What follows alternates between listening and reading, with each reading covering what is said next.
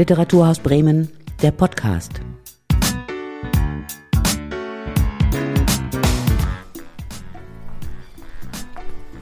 Ich bin heute an der Uni Bremen und auf der Suche nach Professorin Elisabeth Hollerweger. Das ist die Leiterin des Bremer Instituts für Bilderbuchforschung an der Uni Bremen. Sie hat selbst Germanistik studiert und ist auch Literaturdidaktikerin und darf sich aber in ihrem Arbeitsalltag auch mit Kinderliteratur beschäftigen und nicht nur mit akademischer Literatur. Denn zum Institut für Bilderbuchforschung gehört auch eine Bilderbuchbibliothek. Aber die zu finden, das ist ein bisschen schwieriger. Ich muss mich hier mal orientieren. Also Sie sind Frau Hollerweger. Genau. Ja, wunderbar. Ich habe gerade schon gedacht, na, wo finde ich Sie denn jetzt? Ja, genau. Äh, ist ja auch nicht so leicht zu finden hier. Ein bisschen versteckt sieht es aus wie jedes andere normale Büro auch. Aber das ist sie. Hier ist sie, genau. Herzlich willkommen. Ja, wunderbar, Dankeschön. Das ist aber schön. Das erinnert mich direkt an äh, die Bibliothek in meiner Grundschule. Ah. So viele bunte Bilderbücher, herrlich. Richtig schön. Ah, toll. Wollen wir uns erstmal ein bisschen umschauen zusammen hier? Ja. Gut, also wie sieht denn hier so der Bestand aus? Genau, der Bestand ist unterteilt in verschiedene Genres. Das heißt, wir haben Märchen, Comics, ähm, ja, Mitmachbücher, textlose Bücher und so weiter. Dann haben wir auch einen weiteren ähm, Teilbereich zu verschiedenen Einsatzbereichen, also Fächern, ähm, wie jetzt zum Beispiel Mathematik ähm, und Sachunterricht. Da sind dann Sachbücher auch dabei. Und der größte Teil ähm, ist nach Themen unterteilt. Und da haben wir eben verschiedene so Entwicklungsthemen, die wir auch ne, in Seminaren aufgreifen und in denen, zu denen wir dann eben fragen, wie wird dies und jenes Thema im Bilderbuch dargestellt und vor allem auch, wie kann man das dann in der Schule einsetzen. Also das heißt, es gibt hier, ich gucke jetzt einmal ganz kurz durch die Reihen, es ist hier ein Raum quasi, nur wie so ein, naja, groß wie eine Schulklasse jetzt vielleicht nicht, aber so ein... Eher so ein Büro. genau. Und ich gucke mal durch die Reihen, gibt es hier nur neue Bücher oder auch so ältere Bücher? Ähm, wir versuchen unseren Bestand sehr aktuell zu halten, weil wir natürlich auch wollen, dass ähm, aktuelle Darstellungen und damit ist ja auch immer so ein bisschen ein Spiegel der Wertvorstellung in der Gesellschaft verbunden, auch in den Schulen landen. Ne? Also das nicht mit Büchern, bei denen man inzwischen auch sagen kann, okay, das ist vom Stil her veraltet oder ist auch von der Darstellung verschiedener, zum Beispiel Heterogenitätsdimensionen veraltet, dass die noch in den Schulen landen. Deswegen versuchen wir den Bestand aktuell zu halten. Aber natürlich haben wir auch Klassiker, die wir nach wie vor gerne in der Praxis sehen wollen. Die haben wir auch hier in den Reihen. Also du hast es gerade angesprochen, ähm, das, also Kinderbücher spiegeln ja auch immer das, was quasi gerade Thema ist innerhalb der Gesellschaft, mhm. was für Themen gerade diskutiert werden.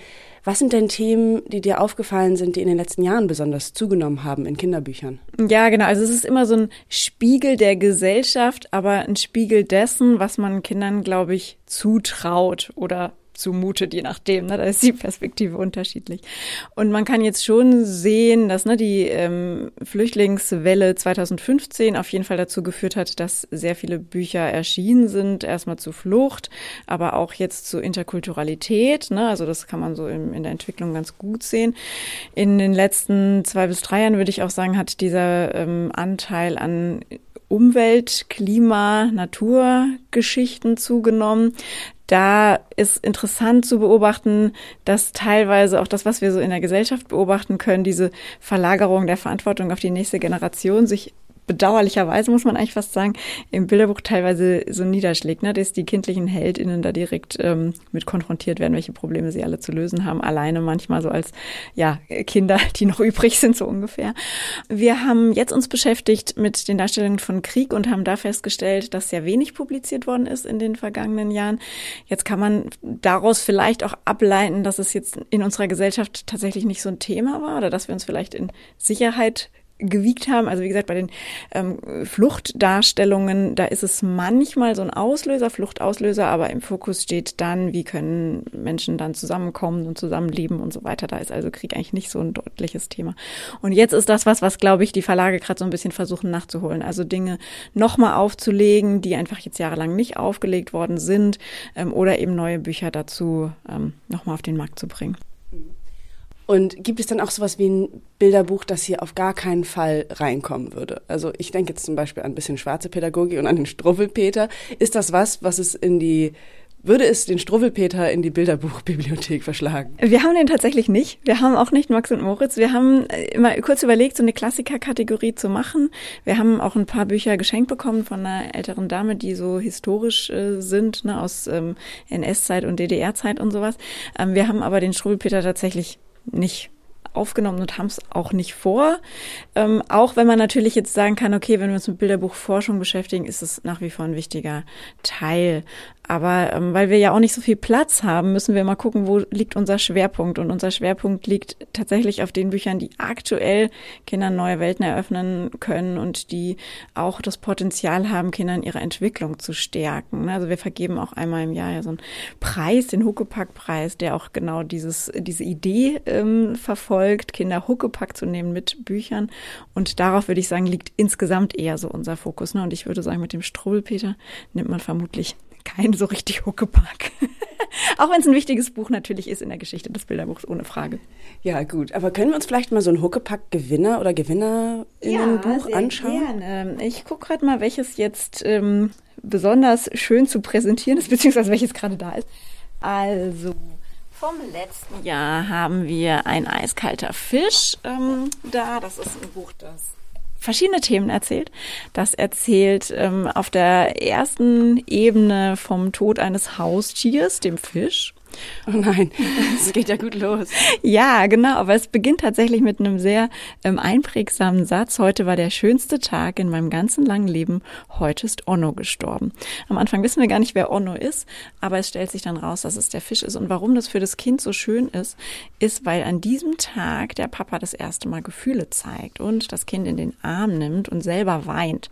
Und jetzt kann man es auf so einer kindlichen Ebene wahrnehmen, okay, vielleicht ist der Papa auch traurig wegen des Fisches oder ähm, er hat irgendwie ein Kindheitserlebnis, das er jetzt gerade dann wieder abruft. So, wenn man aber genauer schaut, auf der Bildebene vor allem, fällt auf, dass es in der Familie auch so ein bisschen Konflikte gibt, dass die Mutter das Haus verlässt, dass die Eltern streiten und dass dem Vater beim Anblick in das leere Aquarium von dem toten Fisch auch auffällt, dass seine Frau gerade nicht mehr da ist. Also man kann dann auch auf so einer unterschwelligen Ebene sehen, ah, okay, es ist eigentlich auch hier ein Konflikt ähm, zwischen den Eltern in der Familie. Es ist Gefühlsarmut offensichtlich in der Beziehung Vater-Kind ein Thema und ähm, letztlich läuft aber das alles über den kindlichen Ich-Erzähler, die kindliche Ich-Erzählerin, man weiß das gar nicht genau.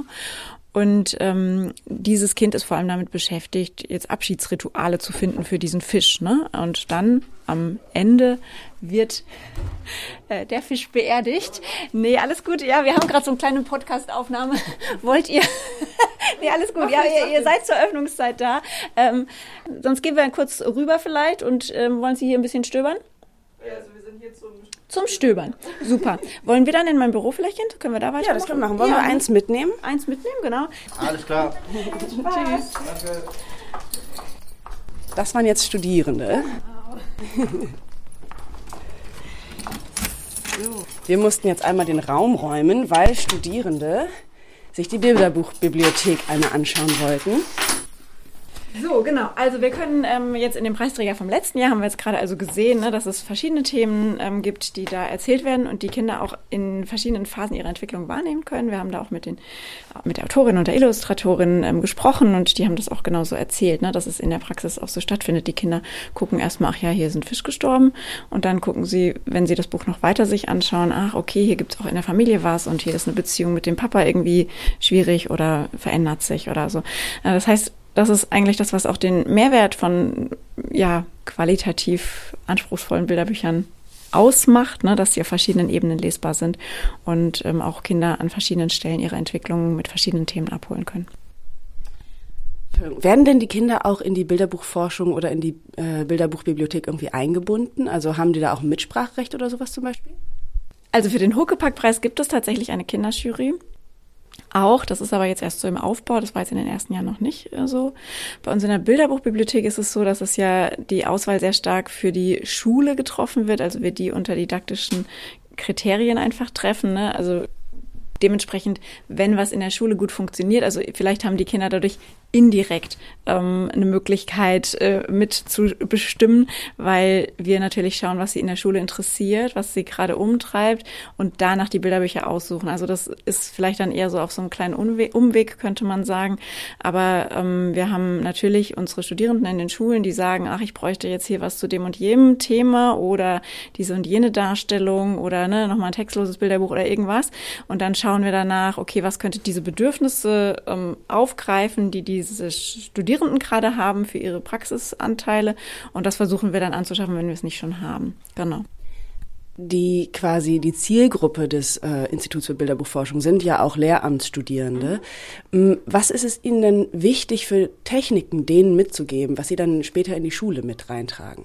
Ja, das kommt immer sehr stark äh, auf den Gegenstand an. Ne? Also wir haben halt unterschiedliche Schwerpunkte auch. Wir haben zum Beispiel ja Studierende der inklusiven Pädagogik und da geht es oftmals darum, auch zu fragen, wie kann man Geschichten für Kinder ähm, verfügbar machen, die vielleicht gar nicht kognitiv die Geschichten so erfassen können oder einfach ähm, für eine heterogene Lerngruppe zugänglich machen.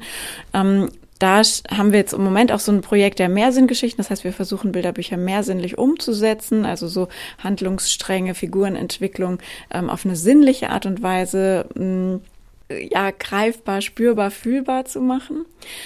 Ähm, genau, das ist so das eine, so in der Rezeption, dass man mit vielen Sinnen versucht, die Bücher erfahrbar zu machen.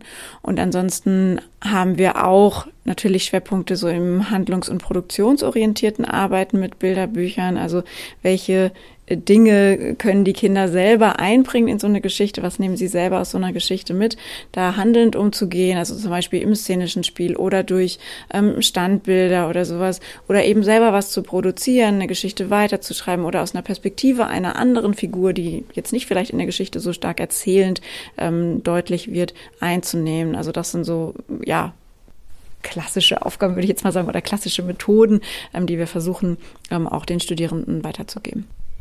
Also bei Kinderbüchern oder beziehungsweise bei Bilderbüchern denkt man ja oft an Bücher, die eher für die Kleineren sind. Ne? Aber besonders, wenn man das eben auch Lehramtsstudierenden vermittelt, die das dann ja in Klassen wahrscheinlich von erster Klasse bis, ich weiß nicht, wie vielte Klasse? Also wir haben ja vorwiegend die Grundschullehr also die angehenden Grundschullehrkräfte hier, das heißt, die können Bilderbücher in den Jahrgängen eins bis vier einsetzen, aber wir haben auch mh, mm, öfter mal Besuch von Klassen, zum Beispiel von angehenden PädagogInnen in allen möglichen Bereichen. Und da kann man durchaus an der weiterführenden Schule auch noch mit Bilderbüchern arbeiten. Ich hatte jetzt zum Beispiel gestern eine Anfrage von dem Lehrer, der in der 12 ähm, Graphic Novels behandeln möchte und der da einmal mit uns, also mit seinen Schülern und Schülerinnen bei uns vorbeikommen möchte. Das sind natürlich auch immer tolle ähm, Ansätze, weil das Bilderbuch tatsächlich sich auch gelöst hat von dieser ursprünglichen Zielgruppe der drei bis sechsjährigen oder wie auch immer, sondern wir wirklich viele Bilderbücher haben, bei denen wir sagen, die können ne, Erwachsene genauso mit Gewinn lesen und anschauen natürlich auch äh, wie Kinder. Was macht denn Bilderbücher so besonders didaktisch wertvoll? Also für nicht nur kleine, sondern auch größere Kinder, auch für Erwachsene sogar. Mhm. Also natürlich ist es dieses Erzählen auf Text- und Bildebene, dass wir unterschiedliche Rezeptionstypen auch abholen können. Und durch dieses Zusammenspiel von Text und Bild ergibt sich dann nach und nach einfach die ein oder andere Deutungs- und Bedeutungsdimension, die man vielleicht auf den ersten Blick gar nicht so auf dem Schirm hatte. Ne? Und das macht es natürlich notwendig, auf Text- und Bildebene zu schauen, auf Text- und Bildebene miteinander zu sprechen. Mm, und bei den Erwachsenen kann man das ja oftmals so sehen, dass sie versuchen, okay, ich lese ein Buch vor, ich lese also den Text, ne? Und die Kinder, die ja noch nicht lesen können, die haben ja diesen Zugriff gar nicht über die Textebene. Das heißt, die sehen auf den Bildern manchmal Dinge komplett anders, als sie im Text sind oder eben äh, weitere Dinge und so weiter.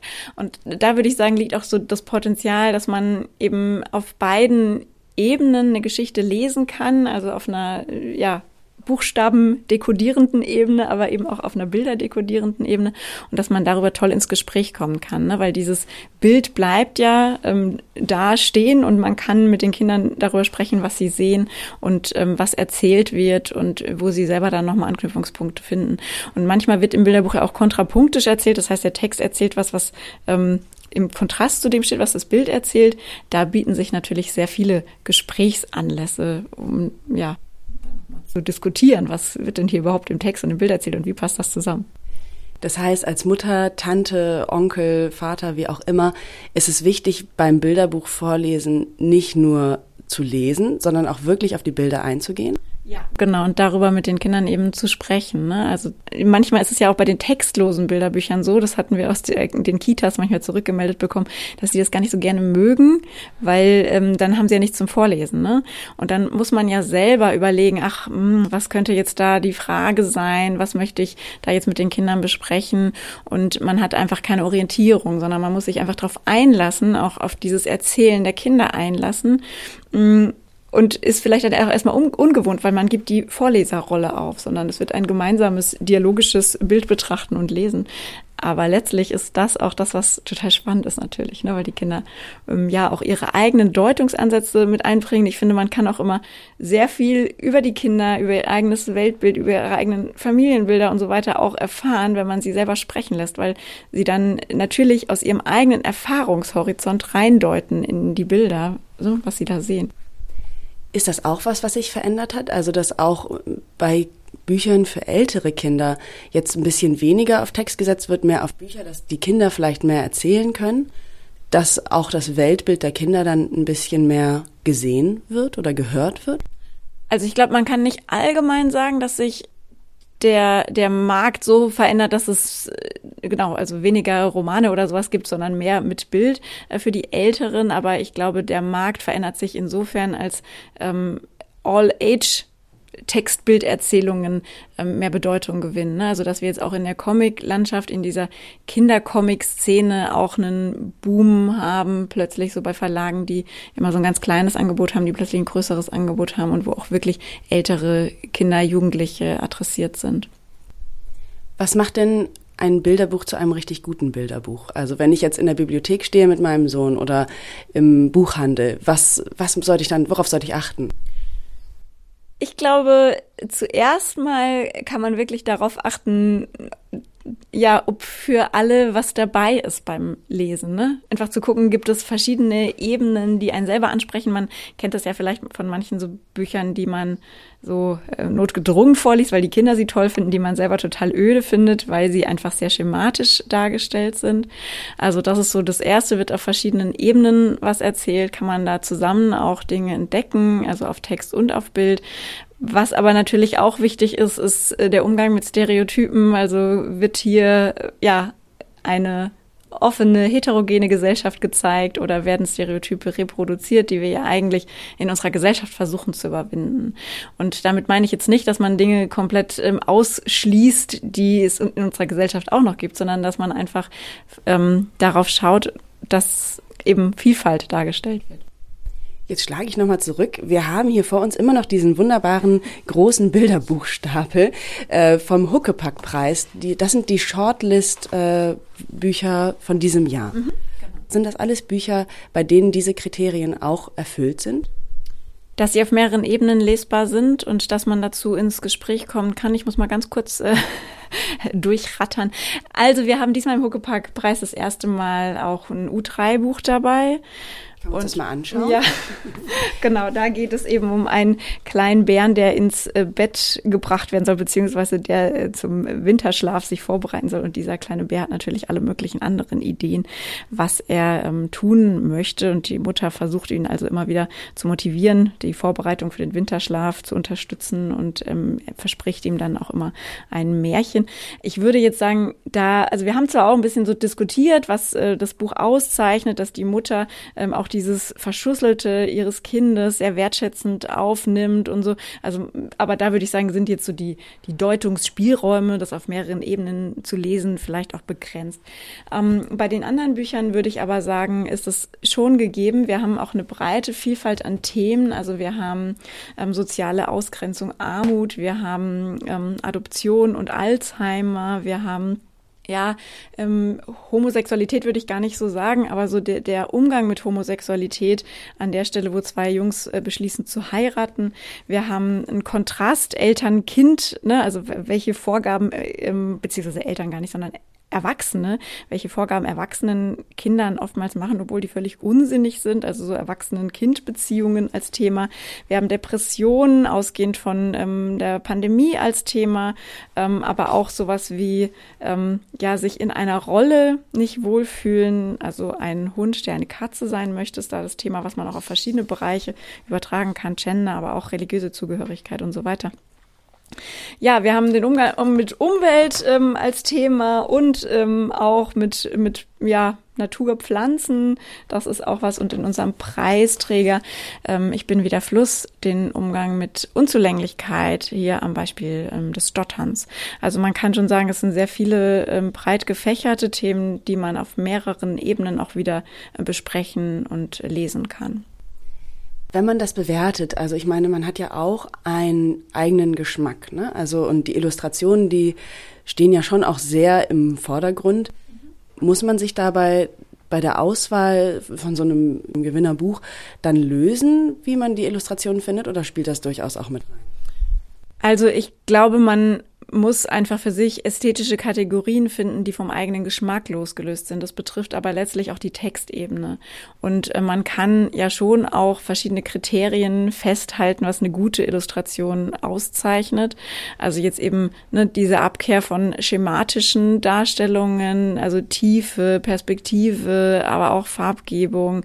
Ähm, wie werden Stimmungen zum Ausdruck gebracht? Ne? Wie vielschichtig ist auch so eine Bildebene? Was kann man da noch äh, alles entdecken? Denken, ähm, das sind ja schon auch Kriterien, die jetzt über den persönlichen Geschmack hinausgehen. Und ähm, wir haben aber ne, eigentlich dann immer mm, ja relativ schnell vorsortiert. Wir gucken ja jedes Mal so 400 bis 500 Bücher so durch mm, und bleiben dann meistens bei irgendeinem, so ja, vielleicht Stapel von 30 Büchern, die wir dann nochmal unter diesen Huckepack-Aspekten ähm, uns anschauen. Und natürlich spielen da noch unterschiedliche Geschmäcker eine Rolle, auch die, äh, was die Bildebene betrifft. Der eine sagt dann, uh, ist kitschig und der andere sagt dann, ach nee, ist aber total emotional ergreifend. Ähm, und ich glaube, wenn man mit mehreren Leuten drauf schaut, findet man am Ende dann da einen Kompromiss oder ist es natürlich auch immer ein Kompromiss. Und äh, du hast gerade die Themen auch aufgezählt, die die Bücher so behandeln. Das ist ja ein wahnsinniges Spektrum auch an sehr ernsten Themen, also Depression oder Altersheim oder Alzheimer war es, glaube mhm. ich. Das sind ja auch recht schwere Themen. Ich denke jetzt gerade dran, mein Sohn ist auch vier und ich habe auch zum Beispiel Bücher zu Hause zum Thema Flucht oder zum Thema Gender und gendersensible Sprache. Und ich hatte es tatsächlich schon häufig, dass mir besonders etwas ältere Personen gesagt haben, was soll das denn? Also das ist ja irgendwie, das ist doch, sind doch viel zu schwere Themen für Kinder. Also Jens Thiele hat eigentlich in den 90er Jahren schon kritisiert, und damals war das noch ein Problem, dass das Bilderbuch ähm, Welten darstellt, die eigentlich nicht der Lebenswelt und den ganzen Fragen entsprechen, die die Kinder so haben. Und hat da auch die die Forderung formuliert, dass das Bilderbuch Antworten geben muss auf Fragen, die die Kinder haben, zu ihrer Welt, zu ihrem Umfeld und so weiter. Und ich würde sagen, dass der Markt das inzwischen aufgeholt hat und genau das auch das Potenzial ist. Und damit meine ich jetzt gar nicht, dass man nur noch solche Geschichten liest, die die Kinder mit Problemen konfrontieren. Ähm, und natürlich auch, dass man die problemorientierten Bücher danach auswählt, ob sie immer noch eine gute Geschichte erzählen. Also, ne, das haben wir ja dann auch leider oft, wenn so ein, so ein Thema so boomt, dass dann einfach das Thema äh, ja aufgegriffen wird und die Geschichten drumherum schlecht sind in Text und Bild. Aber ähm, meine Antwort oder mein, mein, mein Einwand dagegen wäre, die Kinder sind mit diesen Themen konfrontiert und das Bilderbuch ist eine Möglichkeit, den Kindern darauf eine Antwort zu geben, auch auf die Fragen, ne, auf eine ganz ähm, ja besondere Art und Weise, weil es nicht so dieses schnelle der Medienberichterstattung hat, sondern eben auch möglich macht, sich ganz in Ruhe damit auseinanderzusetzen. Und natürlich durch die Fiktionalisierung von Figuren auch ermöglicht, eine Distanz ähm, einzunehmen. Das ist ja erstmal eine fiktive Figur.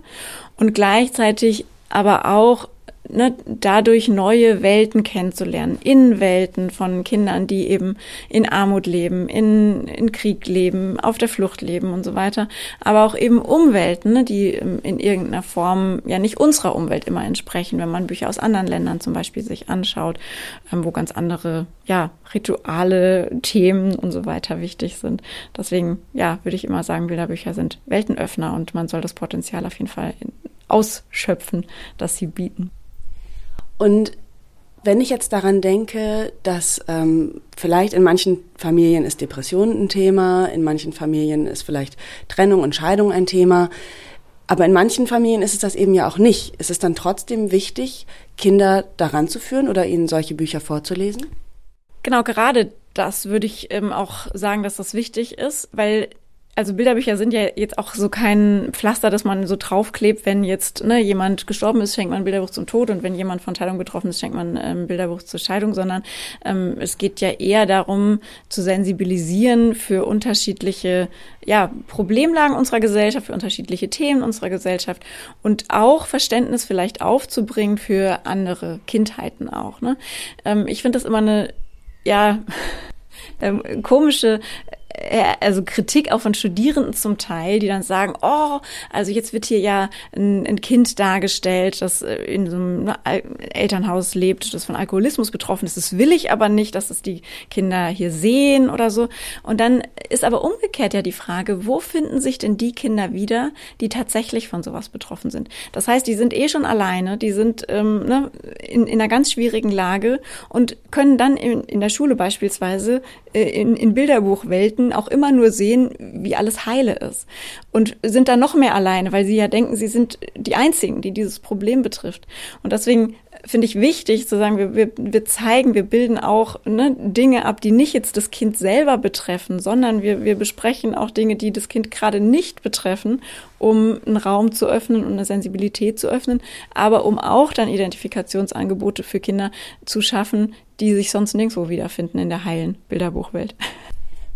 Also ganz zu Anfang unseres Gesprächs haben wir darüber geredet, dass äh, gesellschaftliche Themen immer mehr auch in Bilderbüchern zu finden sind, also auch Dinge, die man vielleicht früher nicht in Bilderbüchern gefunden hätte. Jetzt klingt es für mich auch raus, Bilderbücher haben aber auch einen gesellschaftlichen Wert, einen gesellschaftlichen Mehrwert, oder? Würde ich auf jeden Fall sagen. Ich versuche das mit den Studierenden auch immer so zu besprechen, wie können wir das in den aktuellen Diskursen einbetten. Ne? Also wenn wir jetzt ein Buch zu meinetwegen Klimaaktivismus äh, haben, wie lässt sich das einordnen in den gesellschaftlichen Kontext und welche Position wird auch eingenommen zum Bilderbuch. Beim, bei den Kriegsbilderbüchern ist es auch ganz interessant. Ne? Also wenn wir da jetzt zum Beispiel auch eine Darstellung des Konflikts im Gazastreifen haben, ist natürlich auch wieder eine Positionierung ein Stück weit verbunden. Wer wird als Opfer inszeniert, wer wird als Täter inszeniert, ähm, welche Haltung wird dann dazu eingenommen und welche Haltung kann man dann dazu selber einnehmen. Also das würde ich schon sagen, dass wenn gerade Konflikte aufgegriffen, aufgemacht werden, ähm, die Bilderbücher auch ein Teil des Diskurses sind. Und man sieht es zum Beispiel auch, das ist ein ganz schönes Beispiel, äh, bei ähm, Alles Lecker ist vom Klett Verlag und ähm, da wurden ja verschiedene Formen der Tierhaltung gegenübergestellt. Und was darauf folgte, war ein Shitstorm von Seiten der Landwirte, die dann auch so richtig gedroht haben, den Verlag ähm, ja, auszulöschen und wie auch immer, weil die so wütend waren über diese Darstellung, wo ich mir auch dachte, okay, ähm, es zeigt ja eigentlich, dass äh, das Kinderbuch offensichtlich mit irgendwelchen Erwartungen aufgeladen ist, die dann sich so ja aufschaukeln können, dass es so eskaliert an manchen Stellen. Ja, also es werden auch große Debatten geführt. es gab auch mal ein Bilderbuch zur Religion. Ähm, das wurde dann sogar auf die äh, verbotene Liste gesetzt, kurzzeitig, ne, wo man auch sieht, okay, ähm, ja, da gibt es offensichtlich Menschen, die wollen nicht, dass manche Dinge für Kinder publiziert werden. Wenn wir jetzt also so sehr gesellschaftlich relevante Themen auch in Bilderbücher verpacken und darüber reden und die mit unseren Kindern lesen, dann ist ja tatsächlich auch die Erwartung, die Kinder nehmen das wahr und nehmen es ernst und lernen daraus. Vorhin haben wir einmal kurz darüber geredet, dass das vielleicht auch Kinder belasten kann, beziehungsweise dass es Kinder vielleicht auch in die Situation bringt, dass sie mehr Verantwortung übernehmen, als sie können. Jetzt weiß ich gar nicht genau, was meine Frage ist. Aber das ist so ein Gedanke, der bei mir hängen geblieben ist. Mhm. Also das haben wir jetzt tatsächlich eher in diesem Klimabereich oder Umweltschutzbereich. Das ist ansonsten nicht immer so der Fall. Und da ist einfach für mich so die Frage, was soll den Kindern damit vermittelt werden und warum wird das überhaupt ne, in diesem Umfang und Ausmaß dann immer wieder so auf die Kinder verlagert? Weil man könnte ja auch, also ne, ein, ein, Problem darstellen, ohne dass das Kind letztlich der alleinige Weltretter ist. Das ähm, ja wäre einfach so ein bisschen zu hinterfragen. Auf der anderen Seite zeigt es aber ja auch, und deswegen ist es auch gut, dass es vielleicht so dargestellt wird, weil es ja auch genau das widerspiegelt, was in der Gesellschaft passiert. Ne? Ähm, die Aktivistinnen gehen auf die Straße und ähm, alles andere dauert trotzdem auch wieder äh, lange und so weiter, ähm, bis da mal so ein bis, bis mal was passiert. Von daher kann man auch sagen, ja gut, das ist jetzt vielleicht auch was, was aufgegriffen wird. Man muss es nur in der Botschaft, die dann manchmal auch sehr explizit ähm, in diesen Büchern steht, nochmal hinterfragen. Und da wäre aber auch nochmal, wenn wir jetzt nochmal schauen auf Qualitätskriterien, ähm, für mich wichtig, dass es eben keine explizite Botschaft am Ende hat, die so mit einem Holzhammer präsentiert wird, sondern dass eigentlich ähm, die Kinder selber die Möglichkeit haben, für sich daraus ähm, was mitzunehmen, ohne dass es ihnen so explizit präsentiert wird. Ne? Also das finde ich mal ganz schlimm, wenn am Ende steht und übrigens zusammengefasst, kannst du jetzt dies und jenes daraus mitnehmen. Also jetzt ne, so ein bisschen plakativ gesprochen. Ähm, also dass ähm, ja Leerstellen da sind, das heißt so, so deutungsoffene Stellen, wo was nicht auserzählt wird, wo am Ende vielleicht eine Frage steht ähm, oder am Ende einfach was Offenes steht, was noch nicht gelöst ist und man dann mit den Kindern drüber sprechen kann, wie könnte man dieses Problem denn jetzt lösen und was würdest du denn jetzt machen und was könntest du denn da einbringen, was könntest du der Figur noch für einen Tipp geben, was hättest du noch für eine Idee?